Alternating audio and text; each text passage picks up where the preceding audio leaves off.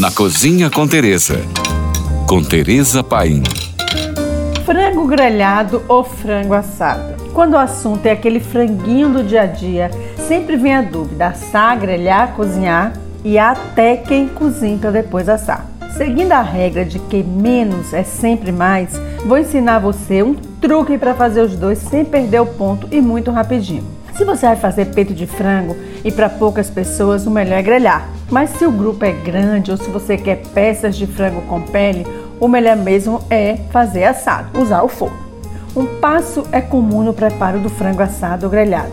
É simplesmente fazer uma marinada para hidratar a carne dele e no final você vai comer um frango suculento por dentro e tostadinho por fora. O pulo do gato aqui é fazer um sorinho caseiro para hidratar o seu frango. A proporção é um litro de água gelada, uma colher de sopa de sal e uma colher de chá de açúcar. Pegue suas peças de frango, tempere com a mistura de sementes de erva doce de coentro piladas. Adicione a isso páprica ou cúrcuma ou até mesmo curry. Não faça cerimônia nessa hora, massageie bastante as especiarias no seu frango. Em seguida, coloque-as em uma assadeira e cubra com soro. Mas lembre que as peças de frango devem ficar submersas nesse soro e na geladeira por 30 minutos. Pronto! Retira da geladeira, escorra o soro, seque bem e vamos dividir as equipes. Equipe frango grelhado. Leve uma frigideira de fundo grosso ao fogo bem alto e quando estiver bem quente, uma colher de sopa de azeite de oliva. Assente as peças de frango sem mexer por 3 minutos. Vire e deixe mais 2 minutos. Queremos que elas fiquem tostadinhas dos dois lados. Agora abaixe o fogo e deixe mais 3 a 5 minutos de cada lado.